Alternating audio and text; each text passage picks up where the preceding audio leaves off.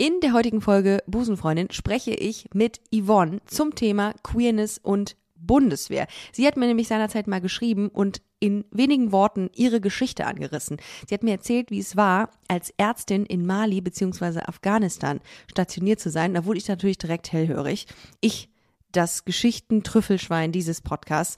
Und ich frage, wie landet man als Chirurgin in einem Bundeswehrkrankenhaus in Mali? Und was ist das für ein Gefühl, wenn man sich in einem Land, in dem Rechte von LGBT-Menschen wenig bis gar nicht geschützt werden, in eine gleichgeschlechtliche Person verliebt?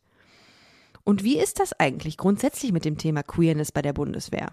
All das gibt's jetzt in der neuen Folge Busenfreundin, der Podcast. Viel Spaß dabei.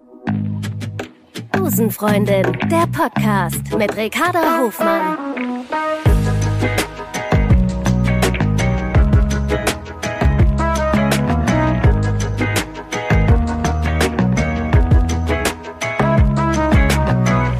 Love is Love. Yvonne, schön, dass du da bist. Hallo. Ja, freut mich. Wie geht's dir? Äh, gut, danke. Komm gerade aus der Arbeit. Du bist mir jetzt äh, virtuell zugeschaltet. Du bist in Ulm gerade zu Hause. Ist richtig. Und äh, ich sitze hier in Köln. Und ähm, das ist eine der ersten Folgen, die ich nach unserem Comeback, möchte ich sagen, aufzeichnen und bin sehr, sehr gespannt, ähm, was mich heute erwartet mit dir. Denn du hast mir geschrieben, du hast äh, vor einiger Zeit hast du mir eine äh, Nachricht geschrieben, äh, die ich sehr, sehr nett fand und sehr, sehr cool, weil du gesagt hast, hey Ricarda, ähm, der Podcast ist sehr cool, ich habe jetzt alle Folgen gehört. Du hast alle Folgen der 198 Folgen gehört. Was macht das mit einem?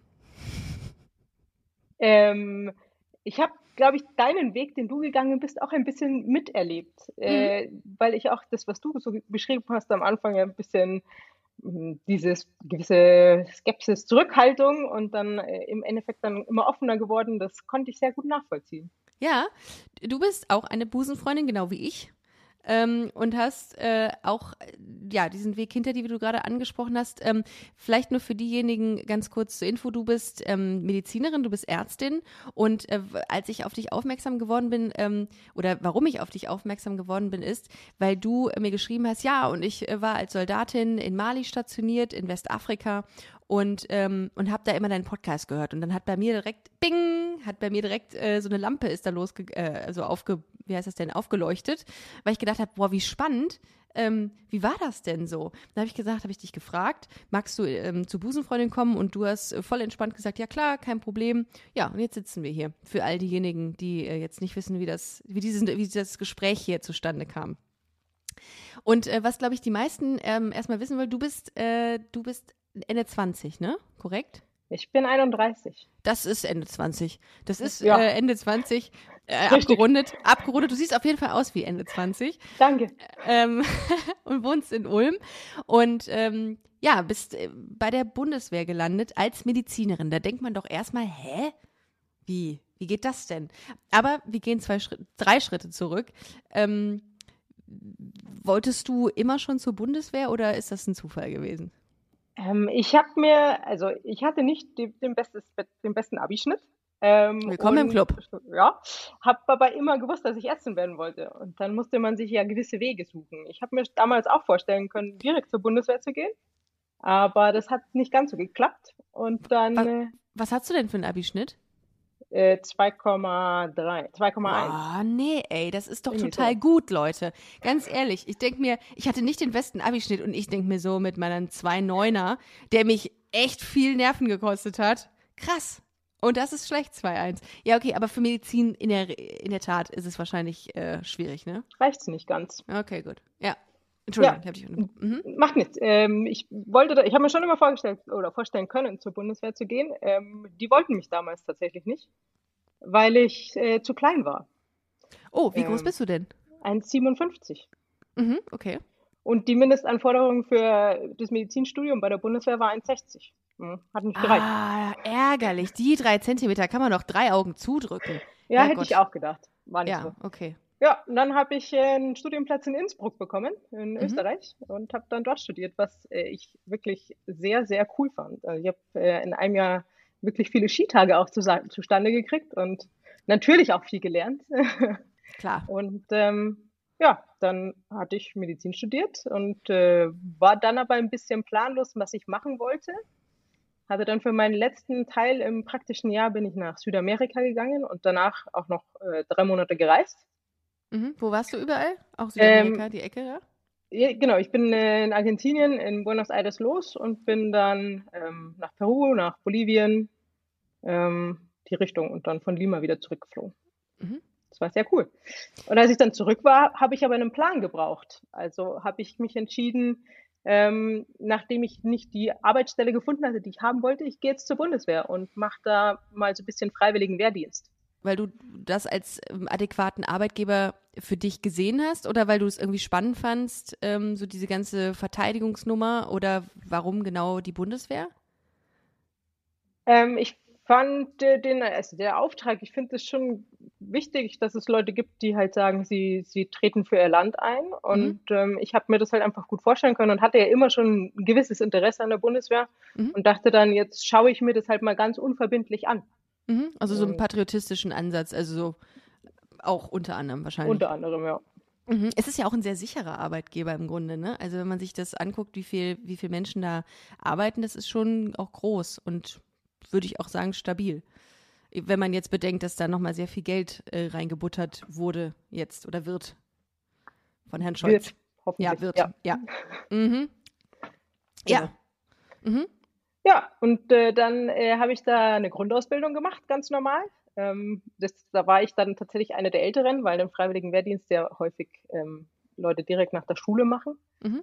Und dann war ich da, bin ich da mit dem niedrigsten Dienstgrad eingestiegen, habe drei Monate meine Grundausbildung gemacht. Was ist das? Wie nennt man das? Ich, also, ich war auch da schon in der Sanität, von daher ist es dann der San-Soldat. Der San-Soldat? Mhm. Okay, alles klar. Ja. Genau. Mhm. Ja. Und dann ähm, hier mit Schießen und äh, Biwak, also quasi im, im Wald schlafen und ähm, uh. Patrouille laufen und in Stellungen liegen und all das, ähm, was echt eine coole Erfahrung war. Und Schießen stelle ich mir auch schwierig vor, wenn du sagst, boah, also das könnte gegebenenfalls ein Mensch sein, auf den ich jetzt ziele, ne? Äh, ja, das ist, also mir war es am Anfang tatsächlich gar nicht so bewusst. Also ich hatte vorher auch noch nie irgendwie Kontakt zu einer Waffe, mhm. sodass das, und in der Grundausbildung, da wird man schon auch, sagen wir mal, langsam herangeführt. Da gibt es erst Theorie, okay. dann kriegt man diese Waffe, dann baut man sie auseinander, setzen wir zusammen. Ähm, ah, also, okay. dass man sich halt quasi an die Teile gewöhnt und weiß, wie es funktioniert. Mhm. Ähm, aber, also, der erste Schuss war schon eine Überwindung. Mhm. Tatsächlich. Kann ich mir vorstellen. Wenn das so zurückgeht, also wenn du dann irgendwie so eine, so eine, äh, so einen Widerstand merkst äh, und da abfeuerst, das stelle ich mir auch, ähm, stelle ich mir auch hart vor. Aber gut, es ist Teil der Ausbildung. Ähm, und wie, ging es dann weiter? Dann, äh, du bist ja immer noch, ähm, du hast ja immerhin Medizin studiert. Da würde man ja nicht von ausgehen sofort, ähm, dass eine Medizinstudentin, die eher äh, ja, irgendwie offene Wunden ähm, näht, auch eine Waffe in der Hand hält. Wie hat sich das denn irgendwie gestaltet für dich? Ähm, es, war, es war eine Besonderheit, es gibt es in der Regel mm. nicht, mhm. dass äh, also Ärzte quasi hier freiwilligen Wehrdienst machen. Ich ja. war dann auch meines Wissens nach bislang immer noch die Einzige, die irgendwie dann mal äh, gefreiter Arzt war. Ich bin dann ja. auch befördert worden nach drei Monaten mhm. äh, und habe dann in dem Zuge halt dann natürlich auch in Ulm das Praktikum gemacht mhm. im Krankenhaus und äh, ich habe mich dann halt, also es war eine super nette Stimmung, kollegentechnisch. Und dann habe ich entschieden, dass ich äh, mir das durchaus vorstellen kann, hier zu arbeiten und bin dann relativ schnell quasi umge umgeschwenkt von dem freiwilligen Wehrdienst dann in das äh, SAZ, also Soldat auf Zeitverhältnis. Ah, ja. ja. Und äh, habe mich dann halt entschieden, äh, hier jetzt anzufangen zu arbeiten. Und das ist mittlerweile fünf Jahre her. Krass, okay. Und ähm, wie war das, als du angefangen hast ähm, als SAZ? Wie war die Quote? Wie viele Frauen, wie viele Männer? Was würdest du sagen? Das muss man auch wieder ein bisschen äh, differenzierter betrachten. Es sind in der Bundeswehr mittlerweile so um die 23.000 Frauen. Von? Wobei man, äh, äh wie viel sind es? 140? Ich weiß es nicht genau. Müsste ich nachschauen. Aber deutlich, natürlich noch deutlich weniger, aber wahrscheinlich yes. deutlich mehr als ähm, vor, na klar, vor ein paar Jahren. Ja, es sind ungefähr 13 Prozent, aber mhm. davon muss man halt sagen, in der Sanität, also die Sanität ist halt schon frauenlastiger. In der Sanität sind es halt Ah, knapp okay. 8.500. Okay, ja. Äh, Sanität heißt in dem Bereich, in dem äh, MedizinerInnen oder andere Menschen mit einem medizinischen Bezug arbeiten. Pflegekräfte, Pflegekräfte. Okay. also ähm, Rettungssanitäter, Notfallsanitäter, alles, was halt irgendwas mit medizinischer Versorgung zu tun hat. Verstehe. Gibt's Okay. alles. Krass. Was würdest du sagen, wie viel Prozent an lesbischen Frauen arbeiten da?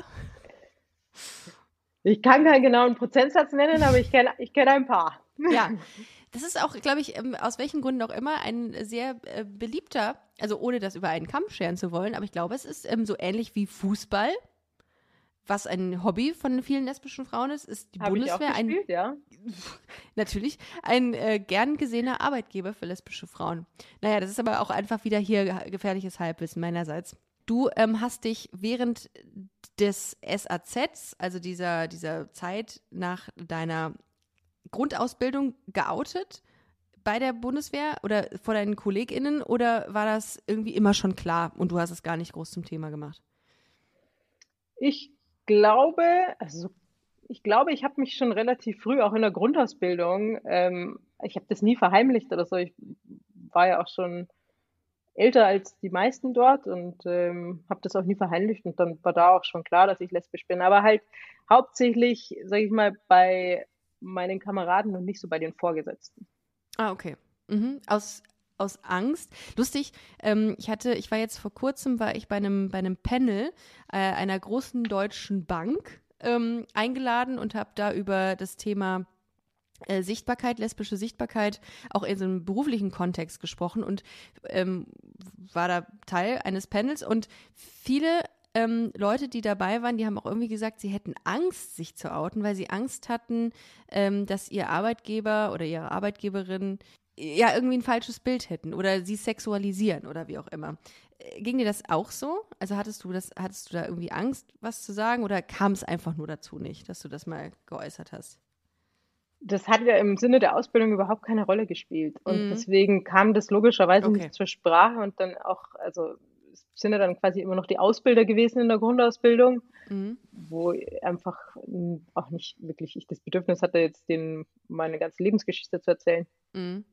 Ähm, mittlerweile ist das, also im Krankenhaus war das dann tatsächlich relativ schnell auch so, dass das auch alle Chefs gewusst haben. Ist das so, dass man sagt, so könnte ich mir das vorstellen, dass Emotionalität vielleicht so gar nicht gar keinen Raum findet in so einem, äh, in so einer Ausbildung, wo es um so klare, krasse Abläufe geht? Oder ist das, ist das ein falsches Bild, was ich habe? Ähm, inwiefern meinst du Emotionalität? Ja, dass man irgendwie dann so wirklich quatscht mal mit den äh, Vorgesetzten und mit den Führungskräften. Da bin ich ja irgendwie, ich laber die manchmal. Ich habe meine Vorgesetzten manchmal voll gelabert und irgendwie gesagt, ja, und da war es das und das ist mit meiner Freundin passiert und das. Das kam ja dazu, weil man eben die Zeit hatte, sich mal hinzusetzen und viel zu sprechen. Aber jetzt in dem Kontext bei dir ging es ja um, weiß ich nicht, könnte ich mir vorstellen, klare Abläufe, irgendwie sehr kurz angebunden sein.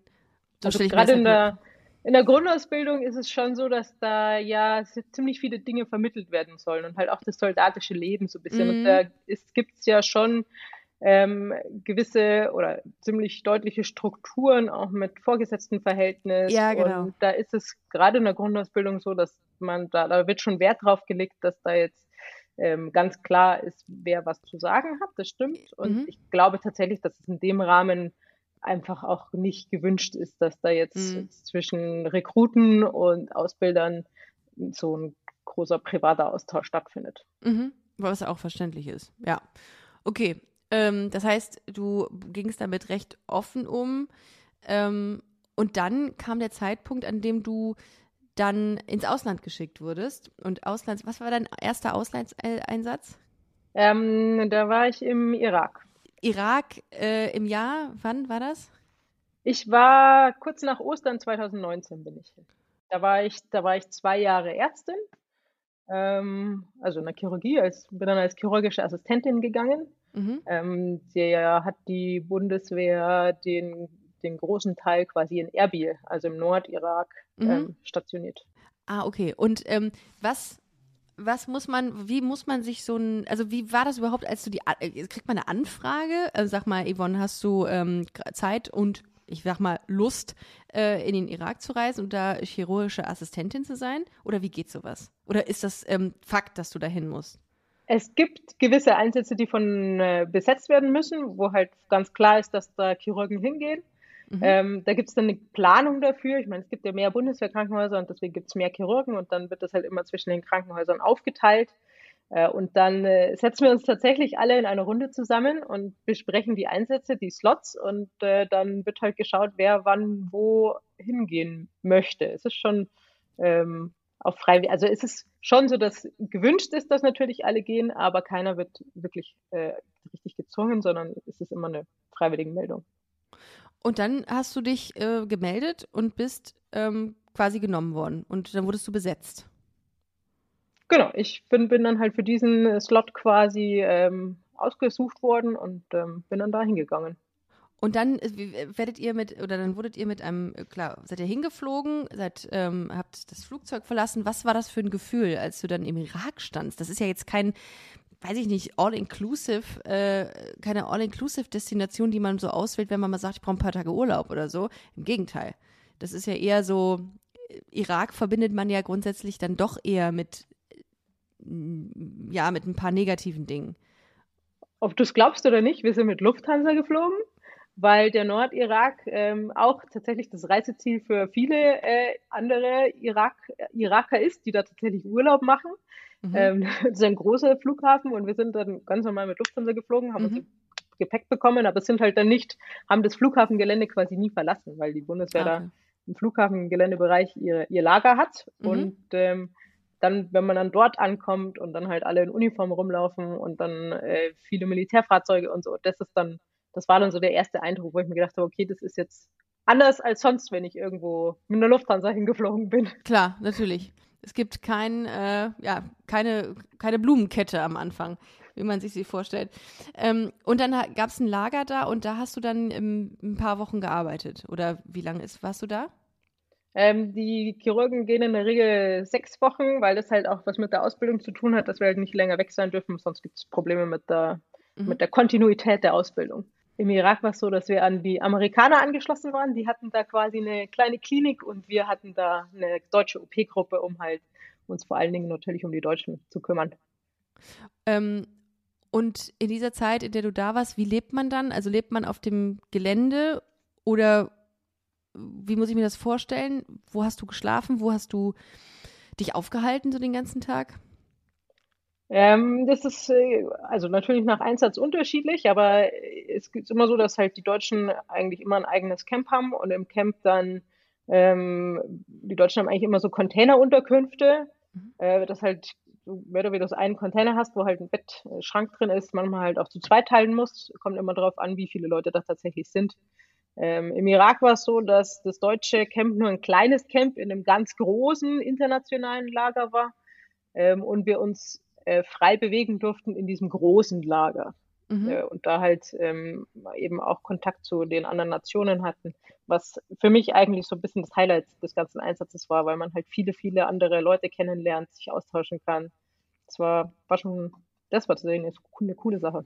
Ich muss gerade an äh, The L-Word denken. Da war doch auch eine von den Protagonistinnen auch Soldatin. Die Freundin von Alice, Tascha. Ja, Tascha. Ja, ich erinnere mich. Gab es da so Taschas?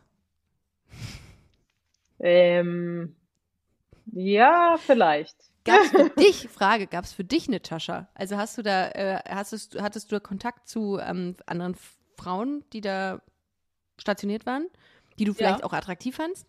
Ja. Ha. Wie war denn die Dame, die du im Irak äh, gedatet hast? Ähm, das äh, war eine tatsächlich der amerikanischen Soldatinnen. Ähm, bei den Amerikanern ist es ein bisschen strenger, die dürfen ja keine ähm, Beziehungen untereinander haben. Ähm, dass die auch ganz überrascht war, wie offen das bei uns im Camp war. Also die hat mich halt auch öfter bei uns besucht ähm, und war tatsächlich so überrascht, als ich dann halt irgendwie ihre Hand nehmen wollte oder sowas, weil sie so, uh. es geht ja nicht. Ja. Ähm, und das war, also war aber, also war nett. Wir haben halt auch äh, viel, viel Zeit miteinander verbringen können, logischerweise. Mhm. Ähm, und äh, was ich aber erst im Nachgang mitbekommen hatte, dass äh, da weil es natürlich nicht ganz offiziell lief, sondern schon alles so ein bisschen heimlich, aber es sind natürlich viele Überwachungskameras in so einem Camp. Wie bei, Ähm, wie bei Big Brother. Mhm. Ähnlich. Mhm. Äh, und dass ich ja viel mit den Amerikanern verbracht hatte, mit unterschiedlichen der Amerikanern, ähm, dass da dann im Endeffekt irgendwie sogar Wetten gelaufen sind, mit, Ah. mit, mit wem der Amerikaner ich mich immer treffe. Mit den Amerikanerinnen. Also du hast mehrere. Also, Amerikanern und Amerikanern, äh, Ah, okay. Amerikanerinnen. Es Ja, war zu okay. dem Zeitpunkt für, für nicht alle so klar wohl. ah, okay, Aber krass. die, die, die richtige war nicht dabei. Ähm, und wie lange ging das? Also die Zeit, in der du da stationiert warst? Ähm, bis, hätte ich gesagt, so ungefähr äh, nach der Hälfte der Zeit ähm, haben wir quasi mehr Zeit miteinander verbracht. Ja, und es hat aber nichts, also letzten Endes ist es dann doch auseinandergegangen. Letzten Endes war es ja dann so, dass, ähm, dass sie noch deutlich länger dort war als ich und äh, dann Corona kam und äh, dann ja das Reisen quasi ziemlich erschwert war. Hm. ähm, ich ja beruflich an Deutschland gebunden bin und sie an Amerika gebunden Mhm. war, dass wir haben immer noch Kontakt, aber es ist einfach äh, nicht wirklich machbar. Ja, also das ist schon eine, das ist schon wirklich eine Fernbeziehung, ne? Im, im weitesten und das, ne, sprichwörtlich weitesten Sinne. Ähm, Abgesehen davon, dass das, glaube ich, auch ähm, die Umstände ja, glaube ich, auch dazu geführt haben, was halt, wie man das halt wahrnimmt. mh, Also, dass das ja einfach diese ganz besonderen Umstände sind, dass man ja viel Zeit miteinander überhaupt verbringt und Mhm. auch diese, diese Erfahrung, ähm, die ja anders ist als zu Hause, mh. einen halt auch irgendwie verbindet. Ja. Aber du, Und dass das, glaube ich, gar nicht so reproduzierbar ist. habt ihr noch Kontakt? Nee. Ein bisschen. Ah, okay. Ja, okay, gut. Ähm, und hat man denn die Möglichkeit, also hat man den Kopf dafür, dass man sagt, ey, ach, ich finde die Person nett ähm, und interessant und kann mir irgendwie mehr vorstellen? Oder ist das wirklich irgendwie so, dass das sehr, äh, ja, sehr, sehr kühl alles abläuft? Ich weiß, ich habe da so ein ganz schlechtes Bild irgendwie. Verstehe gar nicht, warum ich da so ein, ähm, so ein Bild, weil ich stelle mir das gerade irgendwie trotzdem alles irgendwie sehr sehr angespannt vor, diese Situation in so einem Camp. Warum auch immer. Weil man wahrscheinlich im Irak ist und irgendwie das Gefühl hat, man ist da, ja, man ist da ähm, aufgrund einer Mission und es kann jede Zeit was passieren. Das, das, das ist schon richtig, was du sagst. Also Mhm. der Auftrag der Bundeswehr ist ja immer, also Klar. beziehungsweise der Sanität der Bundeswehr ist ja immer für die Soldaten da zu sein, Mhm. wenn halt doch irgendwas passieren sollte. Deswegen hat man halt so eine 24-7 Rufbereitschaft quasi die ganze Zeit. Man hat eine gewisse Anspannung, die immer da ist. Ja. Ähm, und jetzt gibt es natürlich auch unterschiedlich, sag ich mal, gefährliche Ein äh, Einsätze. Der, der, Gerade der Nordirak würde ich jetzt sagen, der ist jetzt, ähm, gibt es natürlich auch gewisse Gefahren, aber das war jetzt eher einer der Einsteigereinsätze, Mhm. ähm, wo es halt schon ganz gut machbar war, sodass ich auch relativ schnell das bisschen nicht ausblenden konnte, aber halt jetzt, das war jetzt nicht mehr so die Mhm. ganze Zeit präsent, weil man halt auch tatsächlich viele andere Beschäftigungen außenrum ein bisschen hat. Ein bisschen Kurse macht, ein bisschen Ausbildungen macht und halt eben auch schon natürlich Kontakt zu den anderen hat, dass man Mhm. sich da ein bisschen ablenken kann. Mhm. Äh, heißt, was genau macht man in seiner freien Zeit? Ähm, viel Sport Mhm.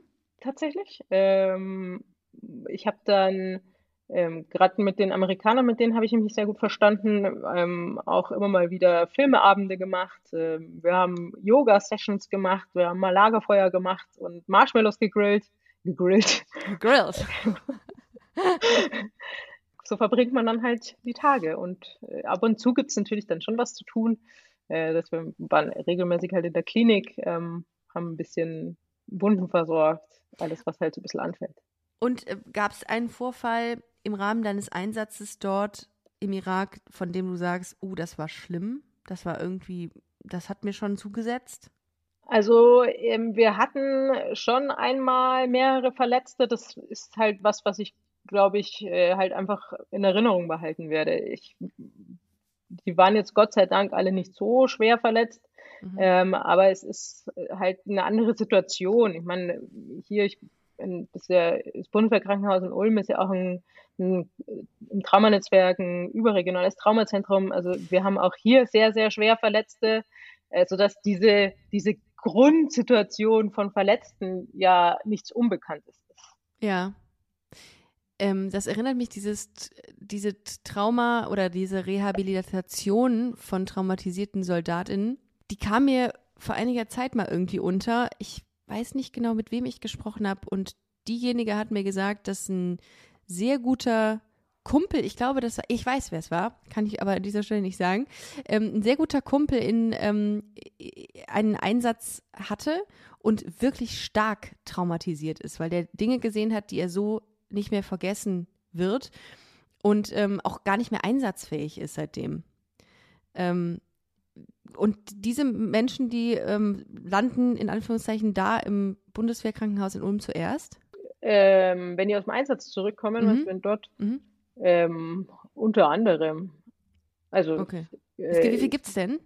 Bundeswehrkrankenhäuser? Ja. Fünf Stück. Ah, okay. Ulm, Koblenz, ähm, Hamburg, Berlin und Westerstede. Ah, okay. Aber die Verletzungen, die du so behandeln musstest, waren jetzt nicht so extrem schlimm. Also was hast du da im Schnitt so gemacht? Ähm, Im Schnitt. Äh, Im Schnitt ist für, für Chirurgen im Grunde auch nicht so, nicht so verkehrt. Alles. Echt jetzt so, so, so Wunden und so? Was, woher kamen die denn? Also die, haben die dann irgendwie so. Es gibt ja alles im Auslandseinsatz. Es gibt ja ähm, tatsächlich Wunden, die bei irgendwelchen Einsätzen passieren. Genau. Also ich hatte auch, wir hatten auch äh, zwei Schusswunden, mhm. äh, aber was auch häufig passiert, sind Sportverletzungen. Ähm, ich hatte ein, ein gebrochenes Sprunggelenk. Ähm, dann sind da ja auch in diesem Lager sind ja auch zivile Angestellte, die dann auch vielleicht älter sind. Wir hatten ähm, einen, der einen Gefäßverschluss im Bein hatte. Also das sind wir haben alles. Magen-Darm, Magen-Darm vielleicht Sowieso. auch, ne? Ja. Das, das denkt man ja, man das so. denkt man ja gar nicht. Man denkt dann, okay, da geht jemand als Chirurgin, ähm, ja gut, äh, Magen-Darm war jetzt wieder total äh, neben der Spur von mir, weil du ja Chirurgin bist, dann hast du ja nichts mit Magen-Darm zu tun. Herr Gott, Ricarda, jetzt konzentrier dich doch einfach mal. Ähm, Nee, aber man würde ja immer davon ausgehen, okay, du fährst äh, oder du bist im Irak, dann sind das auf jeden Fall Schussverletzungen, schwerste ähm, Amputationen finden da statt, aber das ist ja gar nicht so.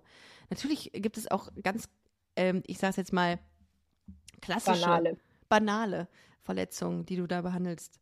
Ähm, okay, aber das, äh, das klingt trotzdem spannend. Ich glaube, für viele, die das jetzt gerade hören, äh, ist das irgendwie natürlich noch mal eine andere Welt. Und auch für mich, ich habe ein ganz verquertes Bild davon, irgendwie so gar nicht, so gar nicht aufgeklärt, weil ich mich auch nie wirklich intensiv damit befasse. Wie sieht denn so ein Auslandseinsatz aus? Ist das immer schlimm, in Anführungszeichen? Ist das immer dramatisch oder ist es eben auch so, wie du es beschreibst, dass man, ja, dass man da halt äh, nicht an seine absoluten Grenzen kommt?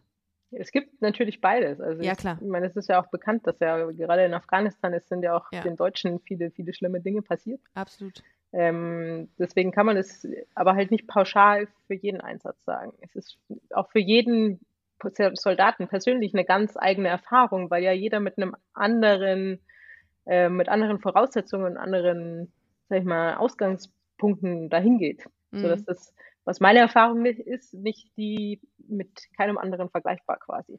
Aber für mich persönlich war es eine gute Erfahrung. Ähm, und ich äh, eine besondere Erfahrung, die ich auch nicht vergessen werde. Ähm, ja, es sind immer wieder Momente dabei, die man sich vielleicht anders oder sag ich mal, weniger schlimm vorgestellt hätte, aber mhm. ähm, auch das ist einem bewusst, dass da Dinge passieren können und ähm, man hat ja dann auch viele, Gott sei Dank, viele Leute, die ja mit einem dort sind, mit denen man auch über solche Dinge sprechen kann. Also man macht ja auch die Erfahrungen, Gott sei Dank, nicht alleine. Was war der zweite Einsatz? Wo war das? Ich war nochmal im Irak. Mhm. Und es war dann äh, ähnlich ist es verlaufen wie das erste Mal? Ähm, ja, schon. Also da gab es dann äh, weniger Unterschiede, ja. Und das dritte Mal war dann in Mali, in Westafrika. Das ist richtig. Wie hat sich Mali unterschieden von den Einsätzen im Irak? Mali hat sich unterschieden in dem Sinn, dass es äh, zum einen von den klimatischen Bedingungen ganz andere sind, ähm, dass es einfach viel wärmer war, schon auch, da war ich ja äh, quasi im Winter und es war einfach trotzdem 35 Grad warm. Ähm, da war der Sand, es gibt halt keine, also es, wir hatten zwei Bäume in diesem Camp.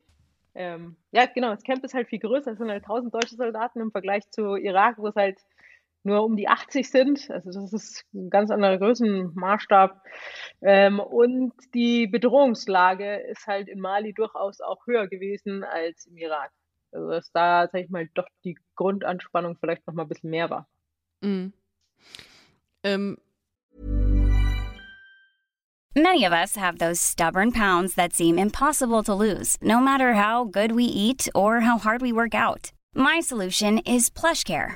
PlushCare is a leading telehealth provider with doctors who are there for you day and night to partner with you in your weight loss journey. They can prescribe FDA-approved weight loss medications like Wagovi and Zepbound for those who qualify. Plus, they accept most insurance plans. To get started, visit plushcare.com slash weight loss. That's plushcare.com slash weight loss.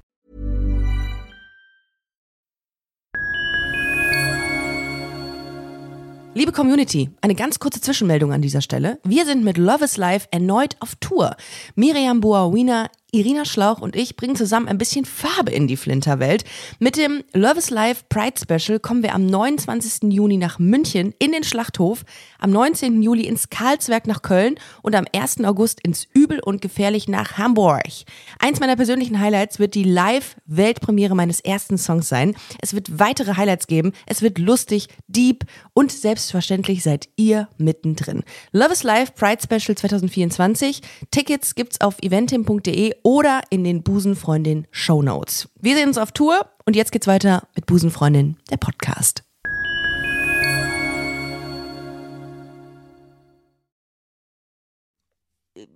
Westafrika ist jetzt auch nicht unbedingt bekannt dafür, dass man da äh, offen mit LGBT-Rechten umgeht. Hast du da irgendwie mal Angst gehabt oder hast du da irgendwie gedacht, ich meine, wenn du es sowieso in der Zeit jetzt nicht wirklich zum Thema gemacht hast, wird es wahrscheinlich gar nicht ähm, so schlimm gewesen sein, aber Hast du mal irgendwann gedacht, boah, es ist schon, also wenn ich mich jetzt hier irgendwie mal in diesem Camp in eine Frau verlieben sollte oder so, dann muss man halt extrem aufpassen oder ist das dann auch nochmal für dieses Camp eine ganz andere Nummer, weil man dann auf in deutschem Recht oder, oder weiß ich nicht, im europäischen Recht irgendwie ähm, sich bewegt? Das ist ja ein, äh, ein deutsches Lager, Ja. sodass da ja einfach auch nur Deutsches- deutsche Soldaten sind. Und ich Ja. bin ja als Teil der chirurgischen Gruppe gehöre ich ja auch nicht dazu, die das Camp verlässt. Also ich bin ja die gesamte Zeit Ah, okay. im, im Camp äh, und bin ja quasi nur von Okay. Deutschen umgeben. Ja, es sind Mhm. immer, es sind natürlich Einheimische da, die quasi ähm, diverse Arbeiten im Camp erfüllen, aber zu Mhm. denen haben wir ja so gut wie keinen Kontakt und Mhm. ähm, äh, deswegen auch die, mit denen ich da Umgang hatte, da kannte ich auch einige tatsächlich schon von, von Arbeit hier, die, die wussten das ja auch von vornherein schon. Ähm, aber auch da war es, wenn man dann halt am Abend mal so zusammensitzt, das sind natürlich auch andere Leute, die man von vorher nicht kannte. Und wenn dann halt so ein bisschen gesprochen wird, ähm, dann habe auch ich immer wieder diese, diese Situation, wo ich da sitze und ähm, mein Herz anfängt zu schlagen, wenn in dem Moment, wo ich jetzt dann doch irgendwie erwähne, dass ich äh, eher auf Frauen stehe. Und was war die Reaktion so im Schnitt dann? Ja, egal. Oder war die dann, Ehrlicherweise ist es eigentlich immer egal. Also es spielt nicht so die Rolle, weil ja, ist für einen selber dann immer so ein bisschen Ja. die, die Überwindung, ne? Ja. Aber hattest, hattest du ein, ähm, ein, ein einfaches Coming-out oder war es ähm, holprig? ich würde es als ein bisschen holprig beschreiben. Mhm. Ja. Also, dass man irgendwie, dass du, wann hattest du so inneres, äußeres Coming-out? Kannst du dich erinnern? Ich äh, habe mich, ähm, glaube ich, so 14, 15 Mal in meine Sportlehrerin verknallt. Classic. Classic. Ähm, und ähm, habe es dann meiner Familie oder meiner Mama erzählt. Da war ich dann 16, 17, also so ein Jahr später ungefähr. Mhm. Und das, das war halt einfach, ich glaube, sie war halt in dem Moment nicht, hat damit nicht unbedingt gerechnet gehabt, vielleicht. Mhm. Ja, Hat sich vielleicht eine andere Zukunft für mich vorgestellt, so wie es ja bei vielen ist. voll. Und ich, ich kann also die Reaktion vieler Eltern natürlich irgendwie auch nachvollziehen, wenn die sich denken, oh, das kann dazu führen, dass meine Tochter ähm, es schwerer hat in der Welt und im Leben. So, das kann ich nachvollziehen. Darum, ja, ist es schon irgendwie verständlich, wenn man es vielleicht im ersten Augenblick nicht so toll auffasst, aber sich dann damit zu beschäftigen und das irgendwann anzunehmen, das ist ja das Ziel. Das Ähm, hat dann auch äh, nach, nach, sag ich mal, ungefähr einem Jahr, da war ich dann kurz weg und dann hat das auch bestens funktioniert. ja. Hast Seitdem du, im, da gar keine Probleme. hast du im Camp mal eine Frau kennengelernt? Also auch für ernster oder außerhalb dieser Auslandseinsätze? Äh, Du meinst jetzt äh, generell Erfahrungen so im Auslandseinsatz? Nö, gesagt- also für dein Herz. Also Erfahrung für dein Herz eher. Ich habe noch nicht die richtige gefunden. Okay, ja, aber du, äh, das kann sich von heute auf morgen schlagartig äh, ändern. Wo bist du so unterwegs, was so Dating angeht? Ich meine, Daten im Auslandseinsatz ist schon, ja gut, das geht ja nicht. Also äh, geht schon, aber da, mit dieser Einstellung geht, ja, geht man ja nicht ähm, in den Irak. Wie, bist, wie ist es gerade? Wie ist dein Status? Äh, aktuell auf der, auf, ich warte auf die richtige. Okay, das ist ein gutes Stichwort, denn wir sind ja nicht nur ein äh, LGBT-Infotainment-Podcast. Im, ah nee, ich bin ja jetzt eigentlich einkategorisiert im Bereich Lifestyle und Easy Listening. Ähm, aber wir sind ja auch mehr oder weniger auch, ähm, ja, wir verkuppeln ja auch. Also was heißt verkuppeln? Das finde ich auch immer so schwierig. Das hört sich immer an wie Herzblatt 1995. Ähm, wie, wenn ihr Interesse, dürfen die Leute dir schreiben, wenn es irgendwie eine Frau gibt, die sagt, ey, das hat sich so geil angehört, was Yvonne da erzählt hat. Mega. Dürfen die, Ja. du, ihr könnt uns schreiben und ich leite es höchstpersönlich an Yvonne weiter. Ähm, oder schreibe, oder ich, ja, oder ich, ich sende Briefe dann. Ich sende, das finde ich auch mal wieder schön, wenn man ähm, ein Format entwickelt, das machen wir nochmal mit Busenfreunde, da habe ich jetzt unglaublich viel Bock gerade drauf. Und ihr schickt Briefe, so richtig classic, so richtig oldschool, handschriftlich mit einem Bild. So wie bei Bauer sucht Frau. Ja, genau. Oh ja, das wäre richtig gut. Und wir nennen es Soldatin sucht Frau heute. ähm, nee, aber äh, was, was, wie muss eine Traumfrau für dich sein? Also, was suchst du? Was, was, was ist für dich wichtig in, in einer Frau? Also nicht in einer Frau, sondern das im besten Falle Organe. Aber ähm, was ist für dich an einer Frau äh, wichtig? Ähm, eine gewisse ähm, Grundintelligenz und auch halt das Interesse, sich irgendwie, also Ja, fortzubilden. Grundintelligenz bedeutet im klaren Sinne, Seit mit D und T unterscheiden zu können. Ist äh, kein Witz. Sehe ich, ist für mich essentiell. Wenn man Seit mit D und T nicht trennen kann, dann weiß ich auch nicht weiter. Es ist nicht aus, dass ich dann weg äh, aussiebe, aber ich, das- ich finde das schon sehr, ähm, sehr, ich finde das mit dem Thema Intellekt äh, sehr wichtig. Ja. Das ist schon ein wichtiger Punkt. Das bedeutet auch, was ist mit dem Klassiker Humor? Ja, Weniger. ja. Das sagen ja alle Frauen. Also Humor, natürlich äh, gutes, gutes Aussehen habe ich letztens gehört. Das fand ich auch sehr lustig. Das ist ja eher subjektiv. Was, wie muss eine Frau aussehen? Also hast du eine, eine Vorstellung? ich dachte immer, dass ich äh, tatsächlich eher so ein bisschen auf den dunkleren, also so dun dunkle Haare, Mhm. dunkle Augen so stehe. Und tatsächlich muss ich aber, wenn ich rückblicke auf meine Verflossenen, waren Ja. die immer alle blond. Ah, ja. Was mich Ja. an, aber hm. Ja, habe ich auch gedacht. Äh, also ich habe immer so ein Zickzack hinter mir. Mal so, mal so. Das ist also der, die, ähm, die Mehrheit hatte dunkle Haare und dunkle Augen. Aber der Rest, also was heißt der Rest? Es waren ja nur vier in meinem Leben, aber blond, ja. Ja, aber ihr könnt uns sehr, sehr gerne schreiben, wenn ihr Lust äh, habt, äh, Yvonne äh, mal kennenzulernen.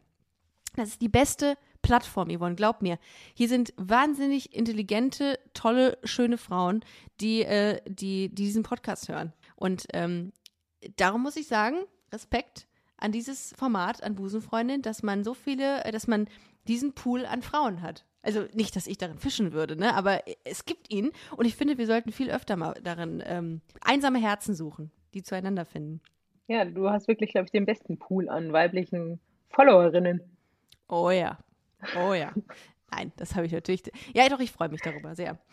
Ja, ich bin sehr gespannt auf die Resonanz dieser Folge. Ich kann mir vorstellen, dass es einige Busenfreundinnen gibt, die sagen, geil, ich habe auch gerade äh, überlegt, ob die Bundeswehr nicht was für mich ist. Und ähm, ihr könnt auch gerne mal nachschauen. Es gibt nämlich sehr, sehr vieles Interessantes über die Bundeswehr ähm, in Sachen Queer. Es gibt nämlich ein Netzwerk, das sich Queer BW nennt, also Queer Bundeswehr.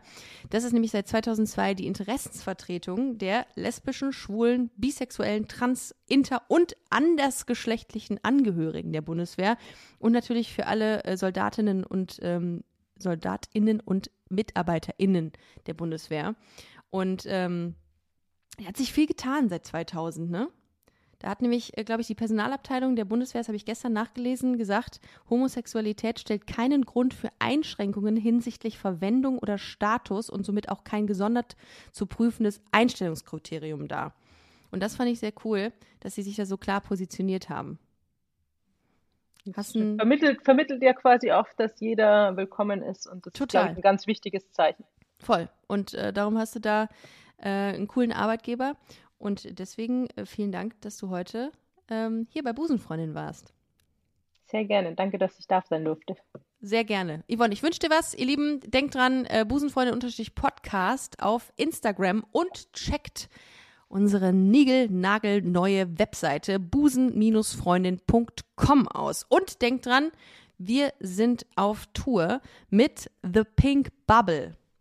Äh, ab äh, November 2022 sind wir in zehn deutschen Städten, nee, noch nicht mal, ich glaube acht deutschen Städten und in, äh, in, in Österreich. Darum äh, checkt die Termine aus, kauft Tickets und wir sehen uns auf Tour. Tschüss! Das war Busenfreundin, der Podcast mit Ricarda Hofmann. Mehr gibt's unter www.busen-freundin.de oder auf Instagram busenfreundin-podcast.